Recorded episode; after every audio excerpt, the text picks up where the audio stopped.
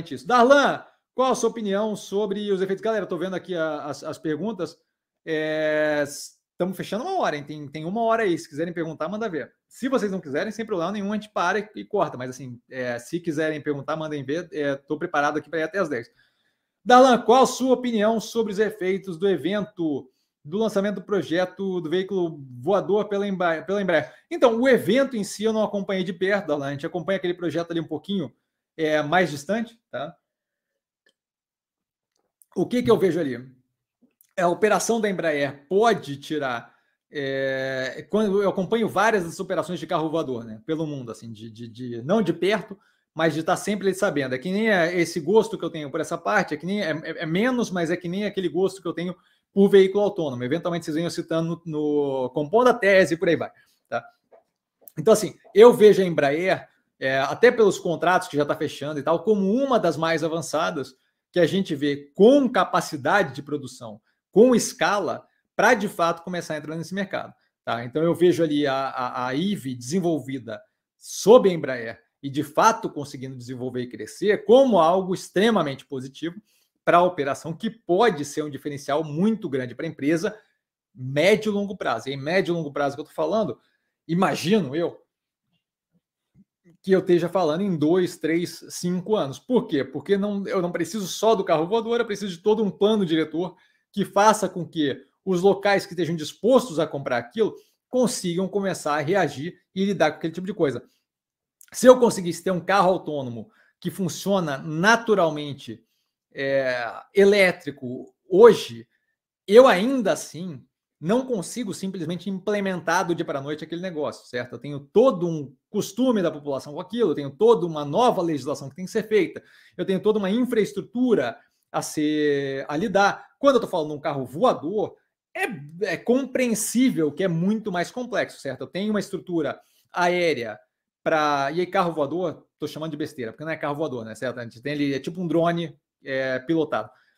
É, quando eu tenho esse tipo de coisa, eu não só tenho a parte é, legislativa, de infraestrutura, de lugar para pouso, de onde é que eu vou fazer, de como é que eu vou fazer, mas além disso tudo, eu tenho toda a, questão aí de, de que a, o mundo não é feito para esse tipo de veículo nesse momento. A infraestrutura aérea que eu tenho é para voo de longa distância certo? Para eu entro no avião é todo um evento, não é do tipo eu pego num subo num elevador e pego um helicóptero para outro lugar. É outra vibe.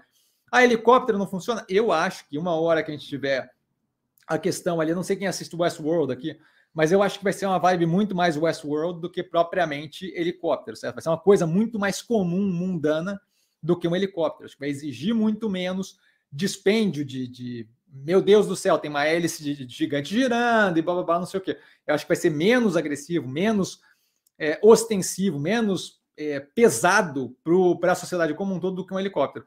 Então, isso daí vai exigir todo um desenvolvimento de infraestrutura, de legislação, de como é que lida, como é que não lida, como é que evita acidente, como é que faz o, o, o a relação disso daí com com aviação. E por que, que eu estou falando tudo isso? Estou falando tudo isso porque a, a, o engajamento inicial deve ser de menor, menor quantidade de modelos para algumas para alguns translados específicos, antes que aquilo ali de fato fique algo é, super popular e comum. E aí esse processo todo é um processo onde eu não vendo tanta aeronave daquela. Eu vendo algumas, participo no início do projeto, e aquilo ali vai começando a ser implementado no planeta, certo? Então, assim, Acho que vai um tempo para desenvolver aquilo ali. Gosto da operação, é, da operação da IFE, tá? Embraer em si não me chama atenção, tá? Mas acho que é, volta a reforçar. É um projeto no qual a IVE ainda é muito pequena para ela.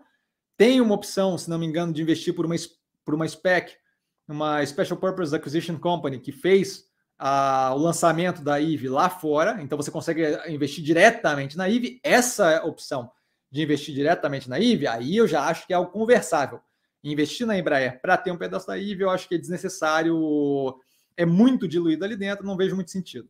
Tá? E mais do que isso, investir na IVE seria, nesse momento, um pouco de tiro no escuro. Apesar de ser uma das mais promissoras, você não cansa de ver coisas que são as mais promissoras. Orkut era muito promissora até que afundou, certo? Orkut era aqui no Brasil estourava. Era 200 vezes mais influente do que Facebook. E aí, de repente, simplesmente é, afundou, certo? Então, assim, você não cansa de ver operações que inicialmente parecem a que vai dominar e muito promissoras e que não chegam a fazer aquele efeito. Então, acho ainda muito incipiente, mas bem positivo para a Embraer. Tá?